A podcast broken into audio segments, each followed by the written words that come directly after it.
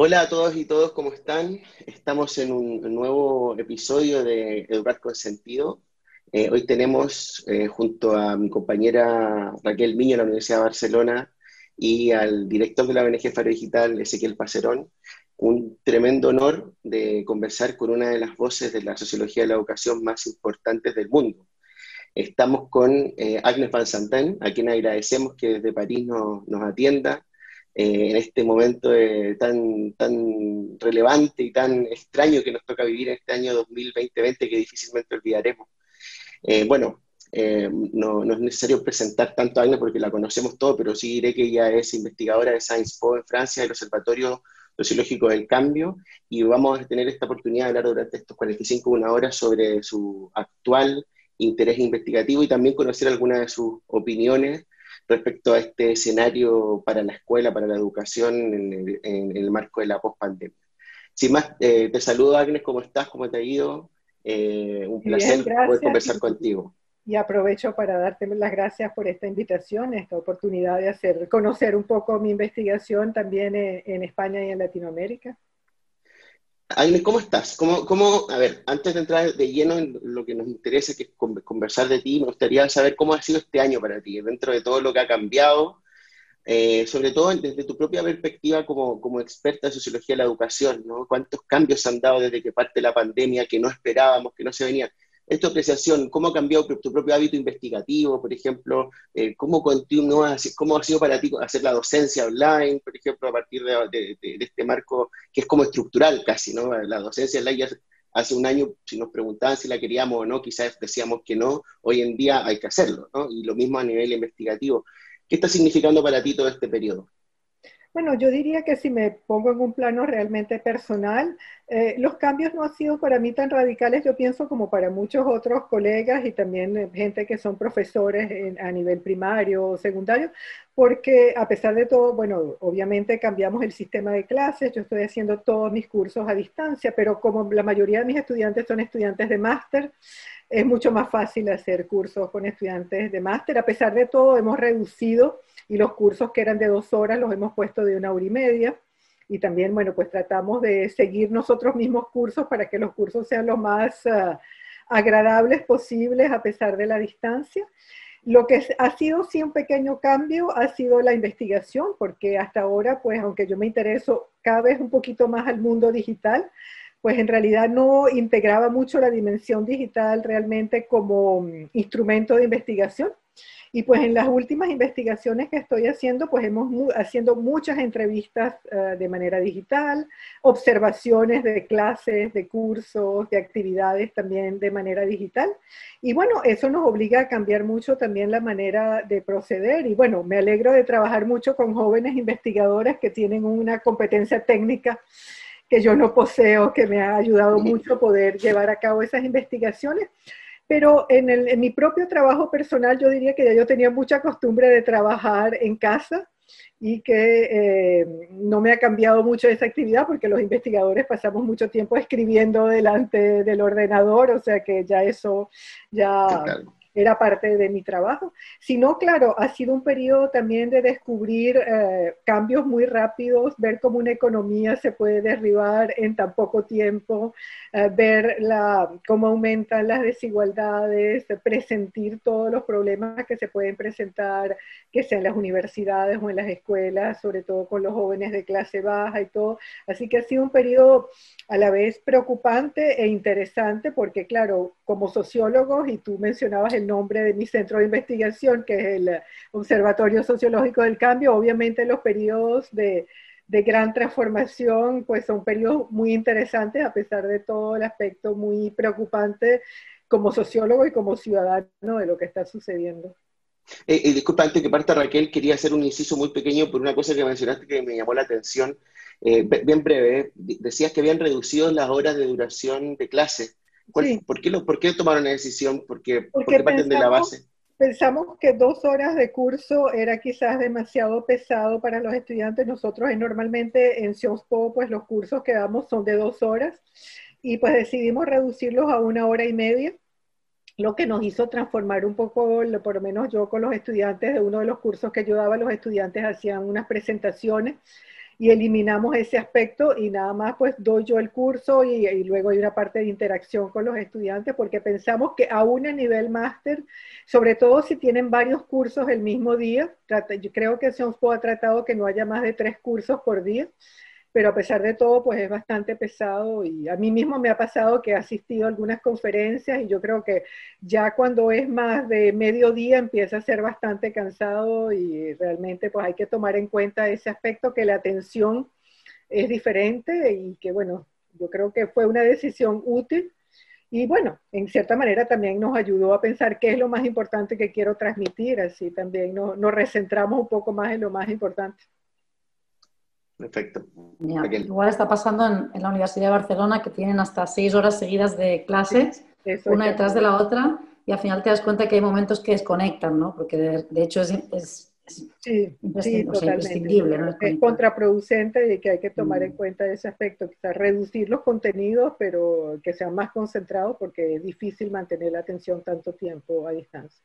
Totalmente de acuerdo. Agnés, eh, hemos aprendido muchísimo de ti, te hemos leído mucho sobre temas de desigualdad y segregación escolar, sobre el tema de la elección de centros por parte de las familias, sobre todo centrado en, secundaria, en escuela primaria y secundaria. Y sabemos que ahora giras un poco, trabajas un poquito más sobre el tema de educación superior. Así que la, primera pregunta sería esta, ¿no? ¿Por qué te estás fijando, por qué estáis investigando ahora, más bien poniendo el foco en educación postobligatoria y si las desigualdades que, que tú viste ya en educación primaria y secundaria también les estás viendo en educación superior? ¿Cuál es un poco la relación entre, entre estos dos estudios, líneas de estudio que estás trabajando? Bueno, primero yo quisiera decir que no he realmente abandonado el tema de la educación secundaria porque en realidad el tema en el que he estado trabajando mucho estos últimos años ha sido la transición hacia la enseñanza postobligatoria, eh, generalmente enseñanza de nivel eh, superior. Y entonces sigo trabajando mucho sobre la enseñanza secundaria, porque por lo menos en esta última investigación, una parte de la investigación ha sido cómo las escuelas secundarias preparan al alumnado a la transición hacia la enseñanza superior. Y eh, una de las primeras cosas que observamos es obviamente grandes desigualdades en la preparación según los centros, según el público que tienen los centros y la, atención que se le presta a la orientación a la enseñanza superior, lo que agrava mucho la situación de los jóvenes de clase baja.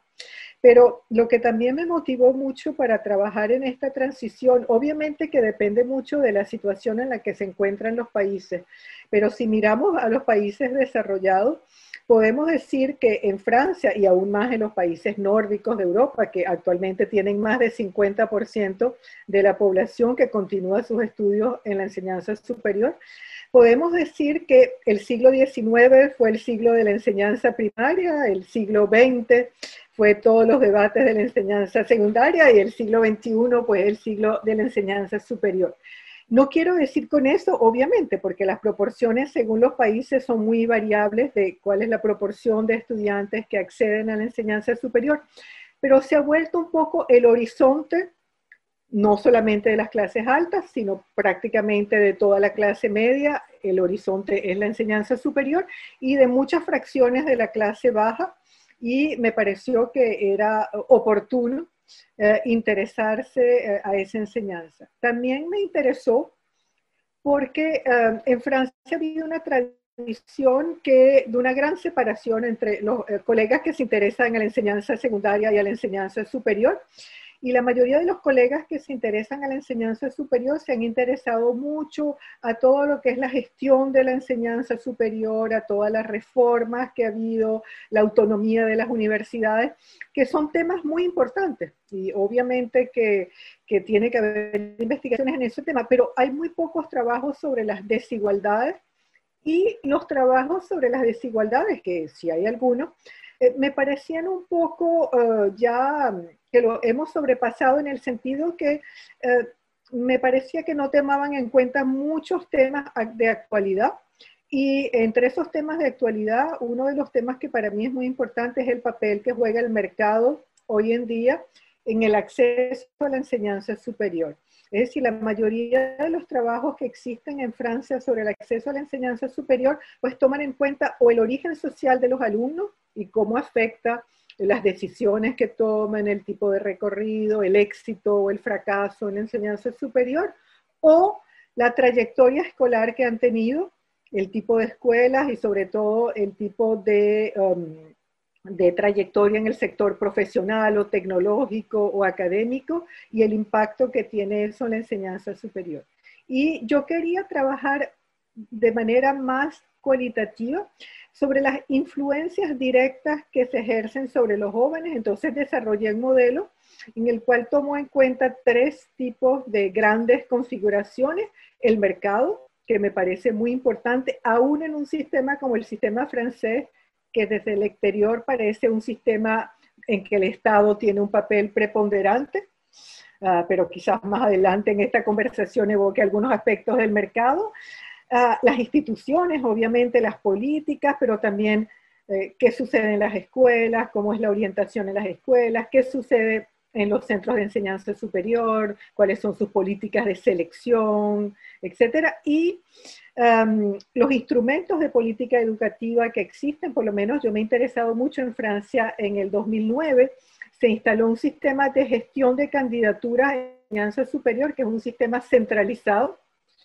que ha cambiado totalmente la gestión de las candidaturas en, la enseñanza superior y pues es uno de los aspectos que he estado estudiando.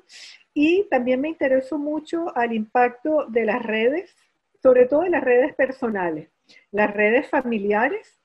y el papel que tienen los compañeros, los amigos, etcétera. Y todos esos aspectos me parece que no han sido estudiados. Han sido estudiados en otros países, en Estados Unidos hay muchas investigaciones sobre algunos de esos temas, en Inglaterra también, pero Realmente son temas que todavía queda mucho por explorar. Todas esas razones me motivaron. Como yo venía de una tradición de trabajar en la enseñanza primaria y secundaria con ciertos modelos de análisis, pues he tratado de extender esos modelos de análisis. Entonces, como eh, te dije, eh, traté de aplicar ese nuevo modelo de eh, redes, instituciones y mercados y al mismo tiempo utilizando un trabajo que siempre me ha inspirado mucho, que es el trabajo de Pierre Bourdieu,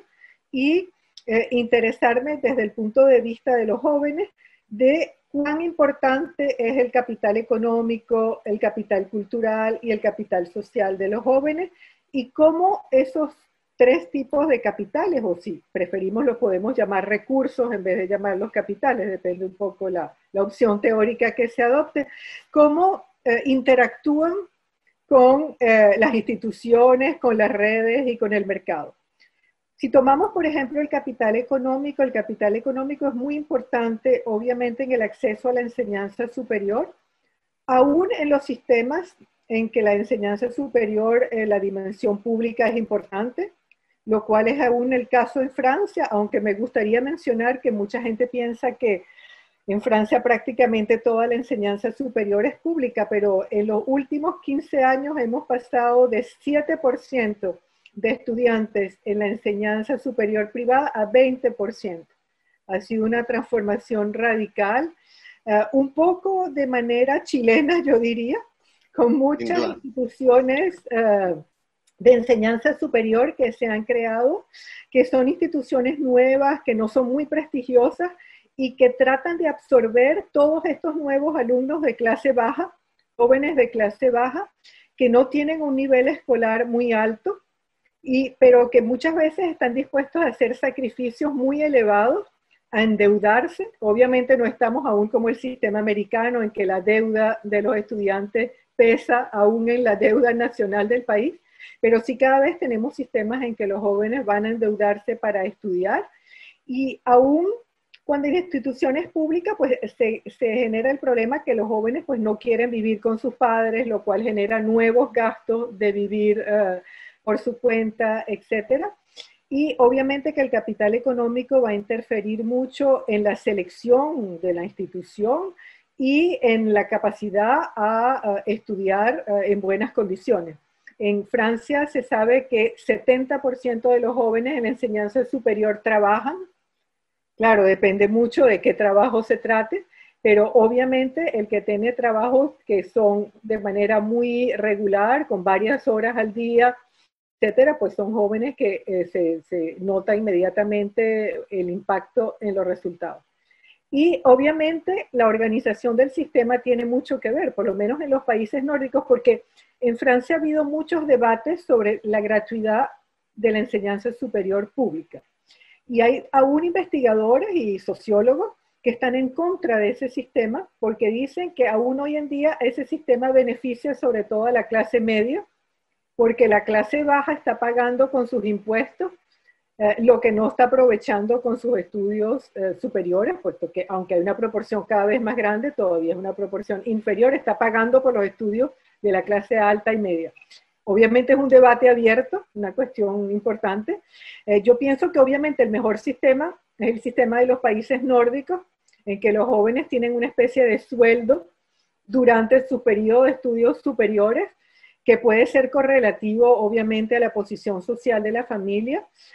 que les permite estudiar en buenas condiciones y obviamente que eso cambia totalmente la, situación. Era un ejemplo para mostrar un poco la interacción entre el capital económico y eh, el modo de organización del sistema, cuál es el lugar del mercado, cuál es el lugar del Estado, cómo el Estado apoya a los jóvenes, eh, cuál es el nivel de becas que se le proporcionan a los jóvenes. Por lo menos en Francia hay un sistema de becas, pero las becas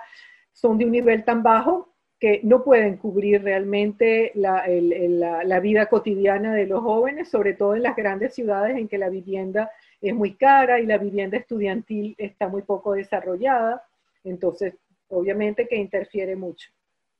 Ahora, no sé si quieres que desarrolle más otros aspectos como el capital cultural o aún el capital social, porque todo eso obviamente son muy importantes. Por favor, por favor. Bueno, yo creo que uno de los aspectos importantes del capital social es, obviamente, que las instituciones más prestigiosas son muy selectivas en el plano académico. En Francia es obviamente lo que sucede y eh, obviamente eso crea una barrera total para muchos jóvenes de clase baja que tiene que ver obviamente con su medio familiar, pero también con las escuelas en las que han estudiado. Por ejemplo, eh, en el trabajo que yo hice recientemente, hicimos realmente una investigación monográfica muy cualitativa en cuatro liceos en Francia, muy diferentes, muy contrastados en cuanto al público. Y en el liceo um, que tenía un público de clase alta, los jóvenes ya estaban preparando eh, los estudios superiores en el último año del liceo, estaban extremadamente avanzados con un currículum acelerado que ya estaba, era una preparación hacia la enseñanza superior. Y cuando eh, veíamos al liceo que tenía muchos alumnos de clase baja, pues mm, había mucho trabajo de apoyo a los alumnos y obviamente estaban en retraso con el programa nacional. El alumnos era realmente pasar el bachillerato, que saben que en Francia todavía hay un examen final, aunque lo acabamos de cambiar y ahora es muy diferente del bachillerato tradicional porque se está convirtiendo un poco más como el sistema inglés con los A-levels, porque va a haber muchas materias opcionales que antes no era así. Pero el horizonte de estos jóvenes es el bachillerato y no la enseñanza superior. Y obviamente cuando llegue el momento de em, plantear su candidatura, pues obviamente la selectividad de las eh, instituciones más prestigiosas hacen que no van a poder eh, eh, cursar en esos sitios y la mayoría de, em, de las universidades no proporcionan realmente un apoyo a estudiantes con dificultades. Últimamente han empezado a desarrollarse algunas políticas de apoyo porque el gobierno ha aprovechado este cambio que les dije de la introducción de un instrumento de gestión nacional para autorizar a las universidades, no sé si conocen esa particularidad del sistema francés, que es que el bachillerato es un diploma de la enseñanza secundaria, pero también de la enseñanza superior, que hace que automáticamente no puede haber un examen de selectividad como en España, por ejemplo, para entrar en la enseñanza superior, sino todo lo que tiene que ver con las universidades, toda persona que tenga un bachillerato puede entrar en la enseñanza superior. Y estos últimos años las universidades se han quejado mucho que no pueden competir con otras instituciones porque no pueden seleccionar a los estudiantes, lo cual ha hecho que eh, cada vez tengan más estudiantes, estudiantes de bajo nivel con problemas, mientras que las grandes escuelas, las instituciones privadas, pues recuperan a los mejores estudiantes porque son muy selectivas, eh, tienen examen de entrada o seleccionan a los estudiantes con notas. Entonces el gobierno le ha permitido a las universidades ahora decidir que hay dos grupos de estudiantes, los que están admitidos inmediatamente y los que están admitidos eh, condicionalmente. Y los que están admitidos condicionalmente eh, tienen que seguir unos cursos especiales y eso podría ser una óptica interesante, es decir, es obvio, hay que reconocer que todos los estudiantes no tienen el nivel, pero hasta ahora los cursos no están realmente adaptados, es el mismo curso para todos los estudiantes, mientras que las dificultades dependen mucho de la trayectoria anterior del estudiante, tendría que ser mucho más individualizado. Ah, pero bueno, puede ser una buena perspectiva de eh, admitir de manera condicional y darle mucho apoyo eh, a las categorías de estudiantes que no han podido adquirir el capital escolar y el capital cultural. Pero para venir y quizás hacer un nexo con el mundo digital, una de las cosas que me ha interesado mucho en ah, el estudio del capital cultural también es que me ha interesado mucho cómo los jóvenes se informan sobre la enseñanza superior. Y eso me parece también interesante para discutir con los economistas, porque los economistas trabajan mucho sobre el acceso a la enseñanza superior. Y pues a mí siempre me ha gustado dialogar también con, con los colegas de diferentes disciplinas. Y muchas veces la tesis de los economistas es que las desigualdades de educación tienen que ver mucho con el acceso a la información. Es decir, el problema es que todos los jóvenes no tienen el mismo acceso a la información. Pero el mundo digital ha cambiado mucho las cosas, porque actualmente el mundo digital le permite a muchos jóvenes de clase baja tener acceso a muchísimas informaciones. Es más, el Sistema Nacional de Gestión de las Candidaturas en la Enseñanza Superior, pues tiene informaciones eh, enormes, no solamente sobre todas las instituciones, sino los sistemas de selección, la proporción de gente que tiene un empleo luego de seguir esa trayectoria, etc. El problema crucial desde el punto de vista de la información hoy en día, me parece a mí como socióloga, es cómo los jóvenes entienden la información, interpretan lo implícito que existe en esa información y son capaces de utilizar la información de manera estratégica. Eso se plantea fuera del mundo digital, obviamente, pero el mundo digital crea nuevos problemas. Por ejemplo, una de las cosas, una de las investigaciones que hicimos en este trabajo sobre la transición a la enseñanza superior fue que fuimos a siete liceos y les dijimos a los jóvenes de la clase del último nivel de secundaria que pasaran 40 minutos en Internet eh, informándose sobre el proyecto de estudios superiores que tenían. Podían escoger varios proyectos y utilizar todos los sitios web que les parecían importantes para el proyecto. Y nosotros registramos todas las informaciones que estaban recuperando. Estamos todavía analizando esa información, pero un pequeño trabajo que ya estamos eh, tratando de publicar tiene que ver con las palabras claves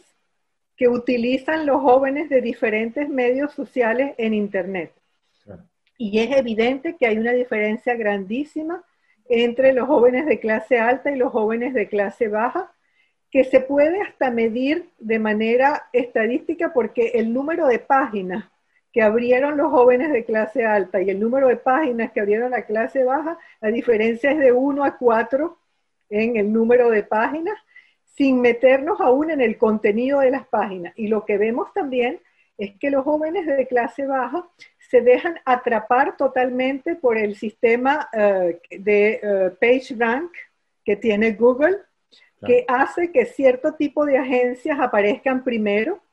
y entran en una especie de bucle, eh, como dicen la gente que trabaja con los ordenadores, y no pueden salir de allí. Siempre se quedan en un mismo eh, tipo de informaciones. Y otro aspecto que para mí es muy importante, y creo que la educación a los medios hoy en día en ese campo tiene que avanzar, es que esos jóvenes también se dejan captar mucho por la publicidad porque la mayoría de los que están primeros en PageRank de Google son institutos que están buscando de manera desesperada nuevos estudiantes, que están haciendo un marketing muy ofensivo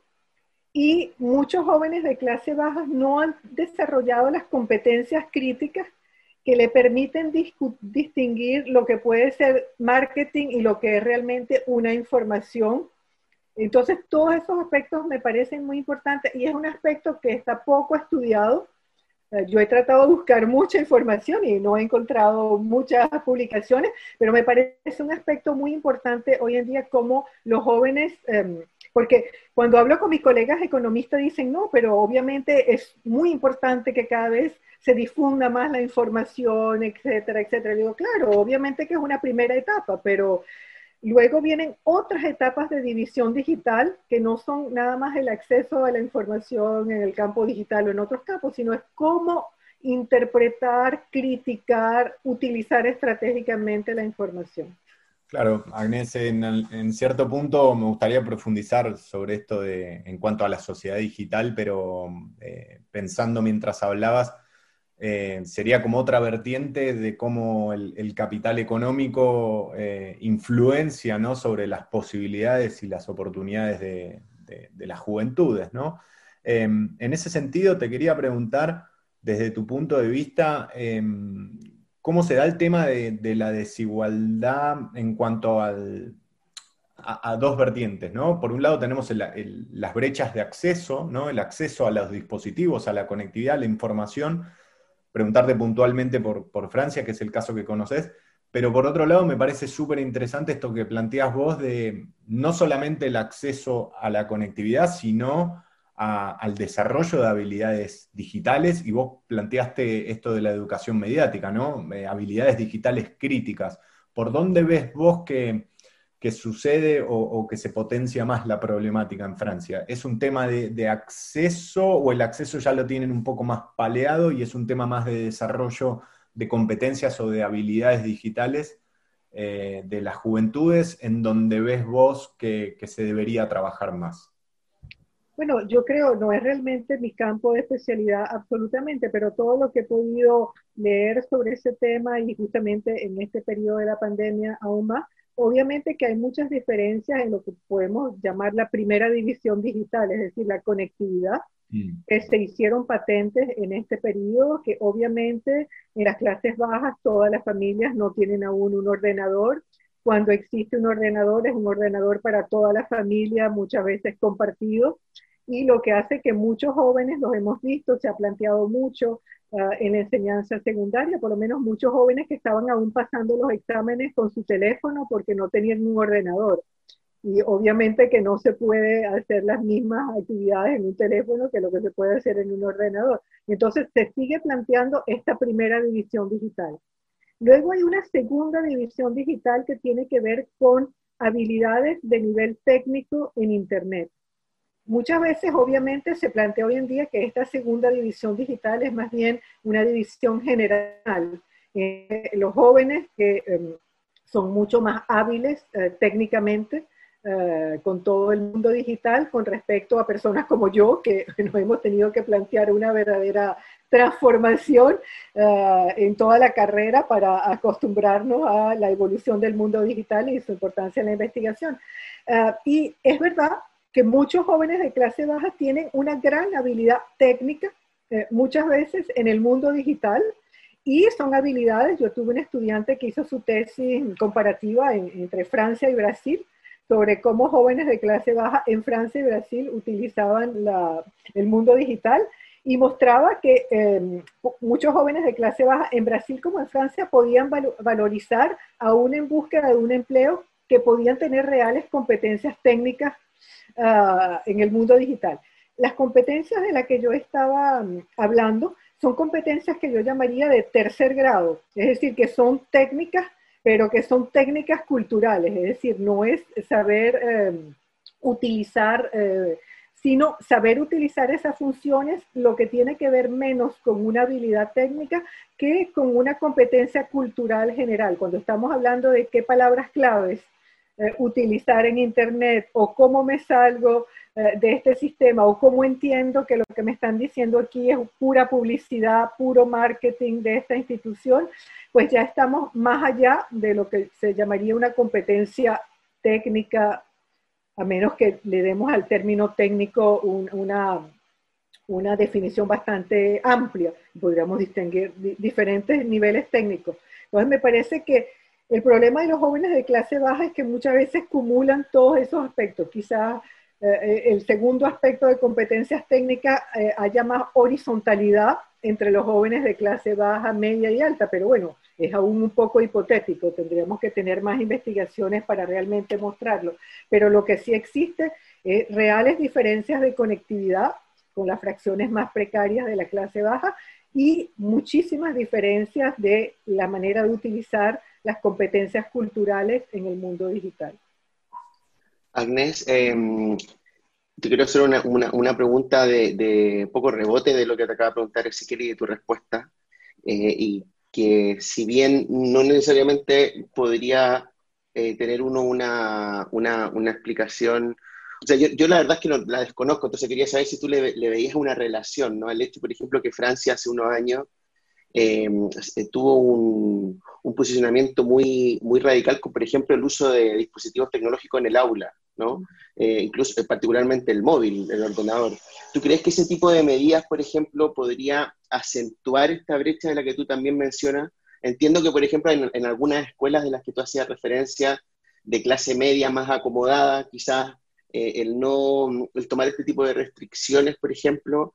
pueda tener cierto sentido en el marco que muchos de los estudiantes de esta escuela no es que necesariamente en la escuela tengan la posibilidad de conexión. De hecho, se conecta mucho más fuera de su escuela, ¿no? Fuera de la escuela tiene un proceso de alfabetización mayor. Pero la evidencia también muestra de que, de que mm, eh, en, muchos sentidos en la escuela, cuando, cuando se favorece un uso crítico y más sensato de las tecnologías digitales, puede favorecer, por ejemplo, una reducción de esta brecha. ¿Tú crees que inicialmente esta política que toma Macron, lo que se favorece en el, en el comienzo del gobierno de Macron, pueda incidir negativamente en el aumento de esta brecha que tú estás desvelando con, con la investigación. Y lo otro, desprendiéndome porque creo que tienen, están súper conectados, eh, ¿qué consecuencias, si nos podrías comentar un poco más, qué consecuencias hay negativas respecto de, de, este, de este fenómeno? O sea, tú, tú desvelas una problemática que tiene que ver con el tránsito, con la transición de bachillerato hacia la educación superior, desvelas estas problemáticas de equidad. Bueno, estas problemáticas son racionales, tú las, tú las, tú las evidencias con tu, con tu investigación y con tu equipo como hechos objetivos, ¿no? Eh, que luego tú podrás plantearnos qué nivel de extrapolación tiene esto, pero existen. Pero qué consecuencias sociales genera esto. A la larga se, se agudiza la brecha de, de, acceso al conocimiento, la brecha social, la brecha, la brecha salarial, por ejemplo. Son preguntas que van un poco en la línea de lo que decía. Sí, obviamente yo creo que bueno, la pandemia nos ha dado la ocasión de observar que efectivamente en, Francia ha habido un gran retraso con respecto a otros países que tienen economías comparables, digamos, en Europa, en la introducción de toda la dimensión digital en las escuelas. Ha habido una resistencia muy fuerte de parte de los profesores, tiene que ver también un poco con el modo en que funcionan las políticas en Francia. También ha sido muy desigual, ah, aunque la gente del exterior tiene la imagen que Francia es muy centralizada, pero por ejemplo todo lo que tiene que ver la política de um, equipar a las escuelas, la conectividad en las escuelas, pues todo eso está delegado mucho a nivel regional y hay muchas variaciones entre las regiones en Francia en el nivel de equipamiento y en el nivel de, cómo han contribuido las regiones a, ese desarrollo. Ah,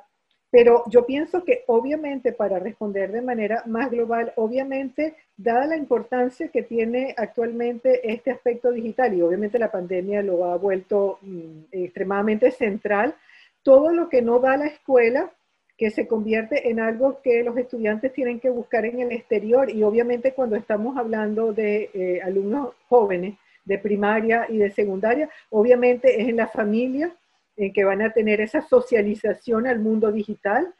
y pues se nota ya desde la aún de diferencia entre los bebés, que sabemos hoy en día que muchos ya saben manipular absolutamente las tablets y los ordenadores, etcétera, en las clases altas, en que tienen una familiaridad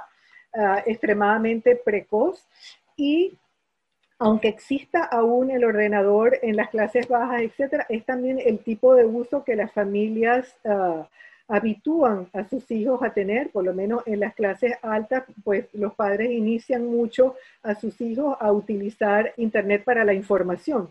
y a utilizarla justamente con respecto a lo que yo decía de manera crítica. Es decir, ah, te mandaron tal tarea en la escuela, bueno, ve a buscar. Ah, encontré esto en Wikipedia. Ah, vamos a ver si tú crees que esta información es realmente, le, podemos tener confianza. Vamos a buscar otra información. ¿Por qué no lo comparas con la información que está en tu libro, en la enciclopedia? Y es una formación crítica en la familia que es muy importante.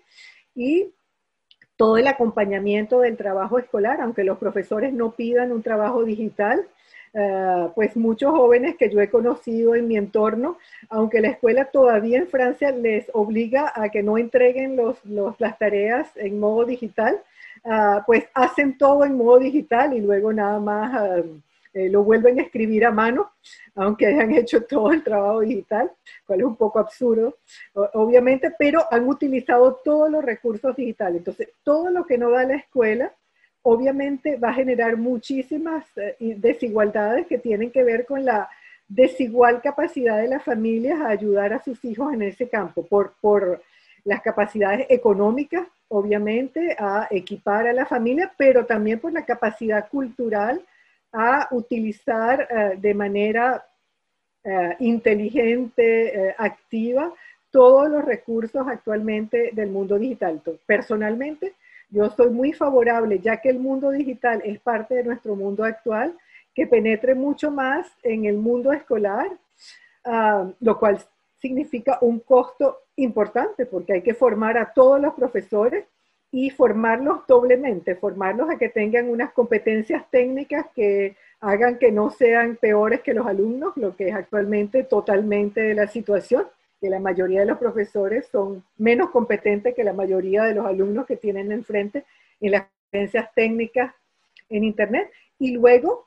que es más bien, eh, digamos, una educación más global a una utilización crítica de los medios, a cómo utilizar críticamente los medios y también una utilización pedagógica. Cuando yo fui profesora invitada en Finlandia, tuve la, la oportunidad de observar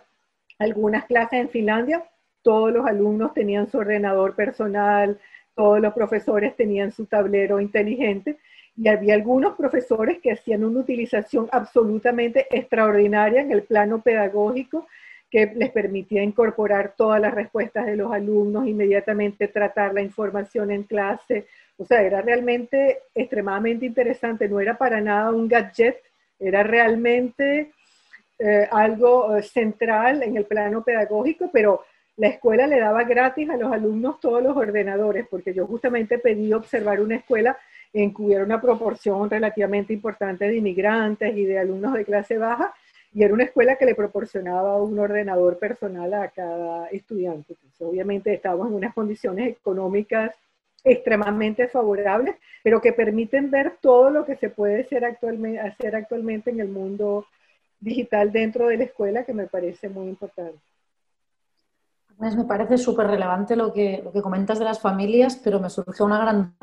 que es cómo hacer estas formaciones con las familias, ¿no? Dices que, hacer esta formación, ¿no? Para hacer el tránsito de una alfabetización o una, una formación eh, que no sea tan instrumental y sea más dialógica o más crítica puede ser complejo con el profesorado, pero a mí me parece que, que donde está el corazón del asunto, justamente como dices, es en las familias, ¿no? Ahora el tema es cómo llegamos a las familias, ¿no? Estamos acostumbradas a pensar que las docentes tenemos que estar constantemente formándonos, pero en las familias no acostumbra haber mucha oferta formativa, talleres formativos para las familias. ¿Cómo dirías, si tienes alguna idea, de cómo podríamos llegar a, los padres, madres, tutores en este sentido? Es obviamente que es muy difícil, en el contexto francés particularmente difícil, porque en Francia hay una división muy grande entre lo público y lo privado,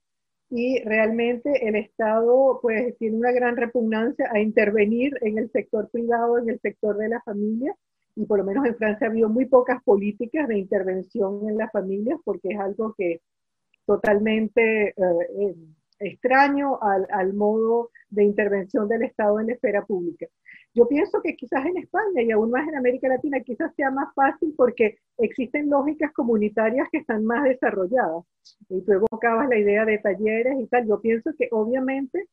la escuela no puede ser el único ámbito en que se desarrolle eso. Puede haber todo un aspecto comunitario que pueden ser instituciones, centros cívicos, eh, centros sociales, eh, pueden ser asociaciones también sin fines de lucro que le proporcionen a las familias espacios, a las espacios de acceso a la conectividad para las que no tienen acceso y espacios de formación también a una utilización crítica ah, de esos recursos. Pero obviamente que eso requiere una inversión a la vez económica y eh, una inversión de realmente que sea una orientación política fuerte actualmente. Pero yo creo que para las generaciones futuras es una dimensión que me parece extremadamente importante, porque si no,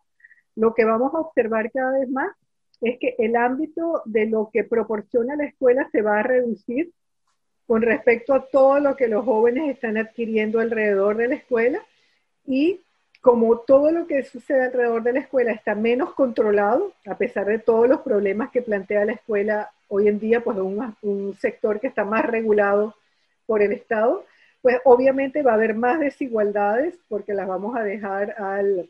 las familias, a su capacidad económica, a sus capacidades culturales, etcétera. Y entonces me parece que realmente pues hay que tomarse en serio que esa es una dimensión central y que tiene que ser parte de una política eh, global, no solamente hacia las escuelas, pero de manera más general de formación de la población eh, a ese tipo de uso. Porque también, obviamente, pues podríamos tomar el tema tan de actualidad hoy en día como el de fake news, obviamente que es un eh, tema, de ciudadanía importante, de qué sistema político tendremos en los, em,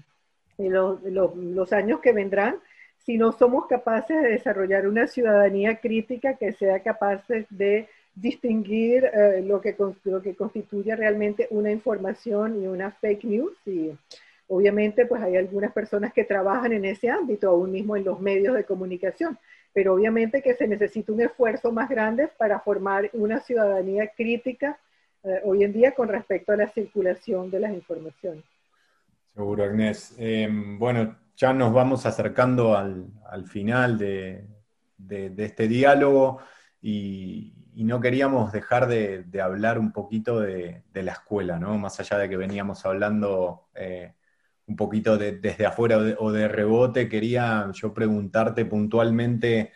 em, este ciclo lo hemos decidido llamar Educar con Sentido y, tanto Pablo, Raquel como yo eh, venimos pensando, leyendo, investigando y, viendo en algún punto que el sentido de, la escuela eh, venía, venía en conflicto hace tiempo, ¿no? Eh, y, más con el auge de la sociedad digital, de las tecnologías digitales, como un poco muy desconectada de los intereses del estudiantado en general. Y vino esta pandemia, ¿no? y en ese sentido me gustaría preguntarte tus impresiones eh, sobre si, ves que, tenemos una oportunidad, una posibilidad de, reestructurar, de resignificar, de volver a encontrarle distintos sentidos a, la educación en general, a la educación pública en particular, em, como un espacio de lo común, como un espacio de compartir con los otros, como un espacio inclusivo, eh, en donde convivir con la alteridad, con el otro, como un espacio para, torcer determinadas trayectorias, para trabajar incluyendo la desigualdad y en algún punto, em, como leíamos hace un tiempo, torcer esas trayectorias, ¿no? que me parece un concepto muy lindo y central. Em, ¿Qué pensás al respecto? ¿Hay, una, hay, una oportunidad, hay una posibilidad en este momento? y por último, ¿viste cierta revalorización? Desde el lugar de los cuidados, desde el lugar del rol de los docentes, desde el lugar de la, función eh, y de la utilidad también, ¿por qué no?, de, la escuela y puntualmente de, las escuelas públicas. Bueno, yo diría que antes de la pandemia, obviamente ya estábamos en una crisis importante de la escuela pública, que me parece que se Ah, una de las explicaciones de la crisis tiene que ver obviamente con la masificación de la escuela, el hecho que cada vez tenemos una proporción más grande de jóvenes que va a la escuela, que va a la escuela por más tiempo, por más años y ha habido que absorber toda una población cada vez más importante, pero también me parece que desde los años 80 hemos tenido una crisis en el cual, pues lo más importante me parece es que la penetración del mercado ha hecho que la mayoría de las soluciones que se piensa de la escuela pública han tenido que ver con la introducción de los métodos, las maneras de hacer en el sector privado. Y pues todos estos últimos 40 años, pues que ya desde el principio de los años 80 hemos estado pensando cómo introducir el nuevo management de la, del sector privado en el sector público, cómo vamos a crear partnership entre el sector público y el sector privado, que no solamente aportan un financiamiento, pero sí también aportar las ideas del sector privado. Y pues se ha diluido cada más lo que constituye lo público. Pero como tú lo decías, yo creo que tampoco podemos mirar al pasado. En Francia yo creo que es una tendencia muy grande. Hay una gran dificultad a pensar lo que puede ser lo público. Primero, como lo dices tú, pensar la alteridad, pensar que estamos en sociedades que no eran las sociedades de cuando se instituyó la escuela pública en el siglo XIX, una sociedad mucho más homogénea, una sociedad más cerrada, con menos circulación. Tenemos que pensar, obviamente, una sociedad mucho más heterogénea, con una gran movilidad eh, que nos afecta lo que sucede en otros países directamente, o sea que no puede ser un monopolio nacional. Y también para venir al mundo digital, tenemos que pensar que la escuela del siglo XXI no es la escuela que tenía el monopolio de la transmisión cultural del siglo XIX, es una escuela que pues está en competencia con muchos otros sectores de transmisión de información y de transmisión de la cultura y cómo armonizar el trabajo de la escuela con el trabajo de otras instituciones. Entonces,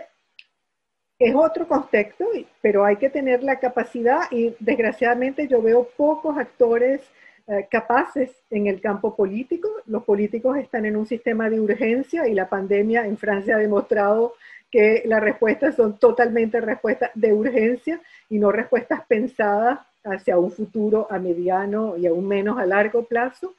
Y una capacidad del sistema a integrar, y es muy importante trabajar, por lo menos yo en mis trabajos me, me intereso mucho en cómo se acompañan las reformas, porque en el contexto francés se lanza una reforma todos los días, pero la mayoría de las veces ni siquiera se preocupa de saber si algún día se implementó la reforma. Y cuando uno visita las escuelas como investigador, pues ve que en muchas escuelas nunca se implementó la reforma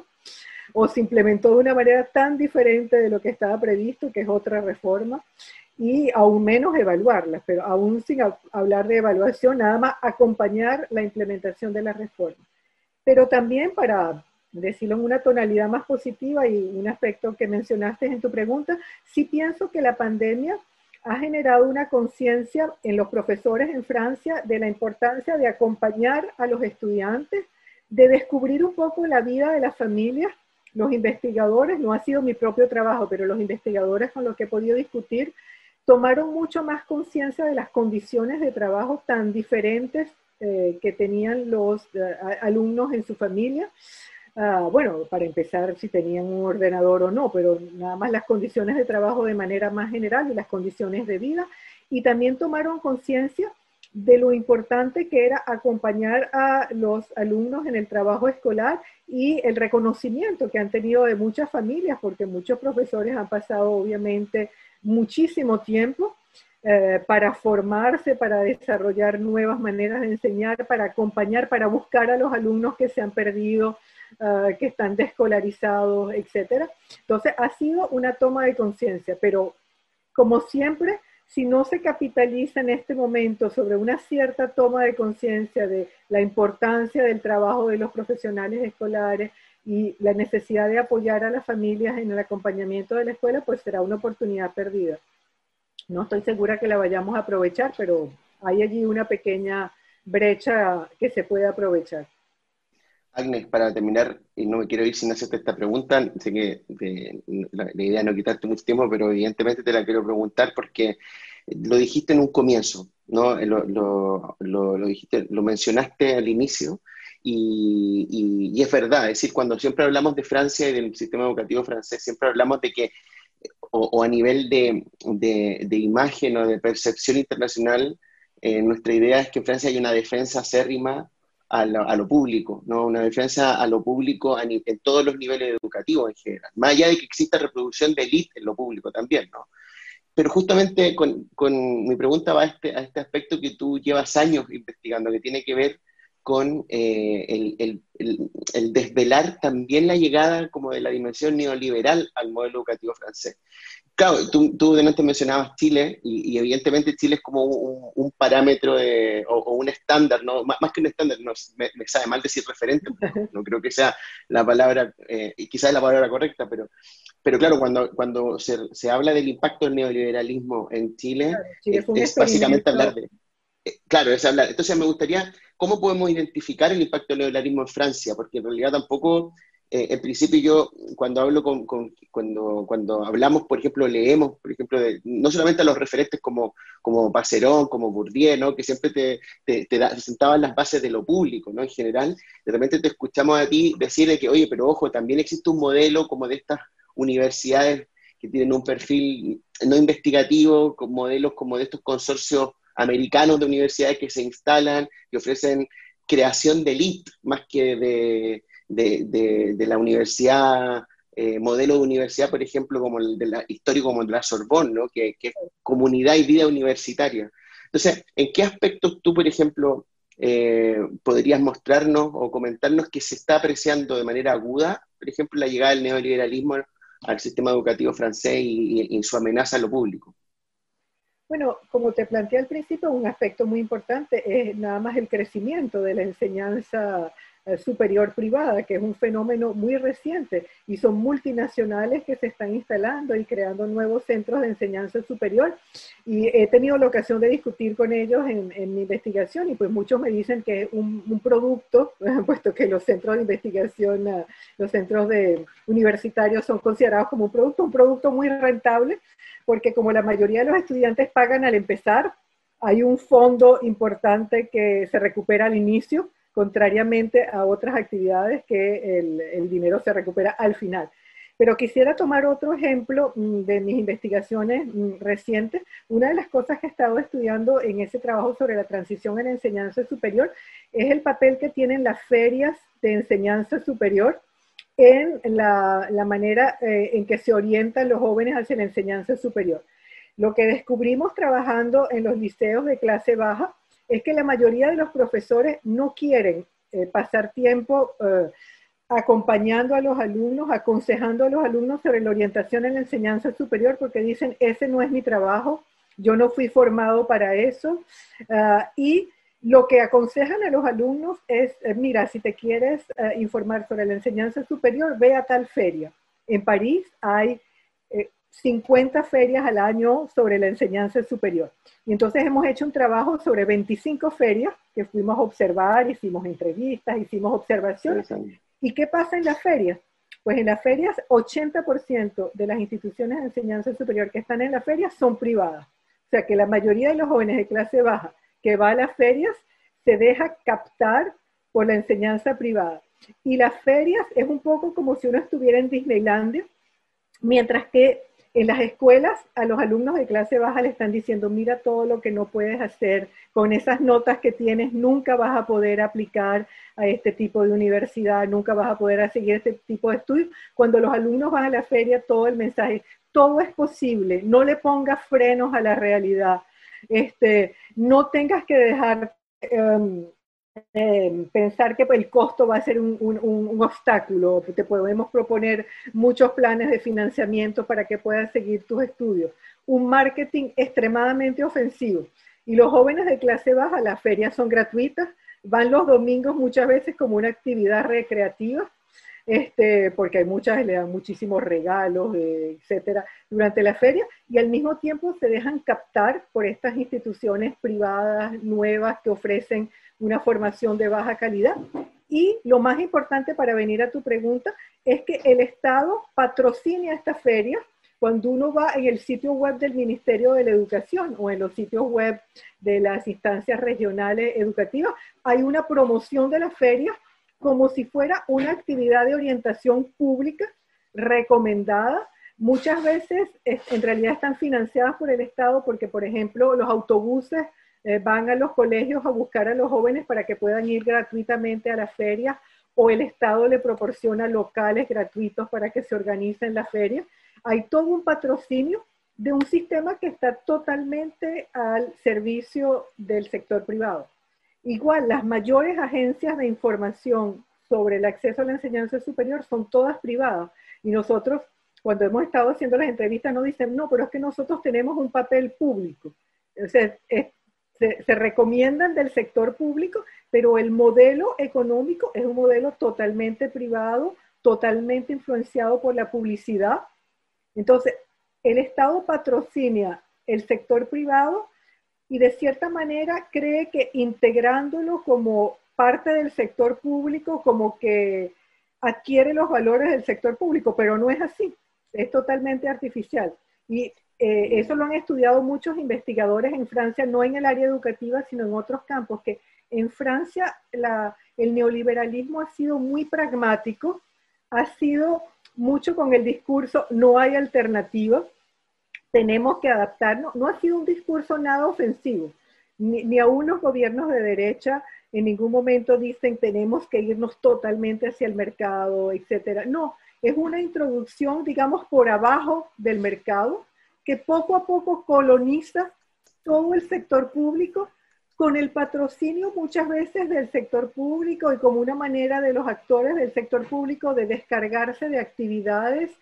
que el sector público no puede asumir por falta de recursos o no quiere asumir como el profesorado que no quiere asumir eh, funciones de orientación. Entonces, es difícil a veces del exterior darse cuenta lo importante que es la penetración del sector privado en Francia, porque es una penetración muy discreta. Es una penetración pragmática y discreta que no está popularizada, no es un eslogan político, no se reivindica como tal, ni aún por los gobiernos de derecha más liberales. Es una penetración eh, eh, también con un soporte eh, legislativo y, constitucional que lo favorece, ¿no? No, no es que sea algo y reciente será, ¿no? O es algo que, obviamente, por lo menos en la enseñanza privada, creo que la, lo que ha sucedido es que no hay una verdadera regulación de la enseñanza privada superior, porque como siempre fue un sector eh, en que no había una presencia importante del sector público. Si hablamos de la enseñanza secundaria, pues obviamente que Francia tiene una situación muy cercana a la de España, en que tenemos un sector privado subvencionado por el Estado, escuelas convencionadas con el Estado y eh, eh, sabemos que actualmente 50% de los jóvenes tienen carreras mixtas entre público y privado y que obviamente pues hay una subvención por el Estado del sector privado que no sería tan problemática si el sector privado suscribiera a las mismas reglas del sector público, pero como sucede en España, en Francia, si hablamos del problema de la segregación escolar que evocaban al principio, pues lo que sucede es que el sector privado contribuye grandemente a la segregación escolar porque no hay ningún control público sobre la selección del alumnado en las escuelas privadas y la proporción de alumnos inmigrantes en las escuelas privadas en Francia es aproximadamente de 1% eh, con respecto a 20% en el sector público y también tenemos diferencias muy importantes con las clases bajas que están en el sector privado y en el sector público. Bueno, Agnes, eh, me despido, nos despedimos de ti y la verdad que ahora que sacabas el tema de la segregación escolar podríamos estar aquí horas y horas conversando contigo, no solo por todos los aportes académicos, sino también como persona, ¿no? Eh, ha sido un placer compartir contigo esta, esta sesión y yo especialmente si puedo recoger algo, eh, agradecerte mucho porque le das justamente a un interés que me, que me parece súper relevante, que es esta intersección ¿no? entre el trabajo de, sobre las desigualdades sociales y educativas, pero además esta visión de comunidad educativa más allá de la escuela, ¿no? que conecta familia, mercado, otras instituciones, y la formación de competencias eh, digitales críticas. ¿no? Por lo tanto, yo creo que le, le, das en el clavo con esta última investigación que estáis haciendo y por mi parte encantada de, de poder leerte y escucharte gracias, por, Muchas gracias, Agnes. Bueno. Ha sido un honor, Agnes. Esperemos vernos pronto por, por aquí. Que estén todos muy bien y hasta pronto, espero en, en, en diciembre. sí, un beso. Un beso, adiós.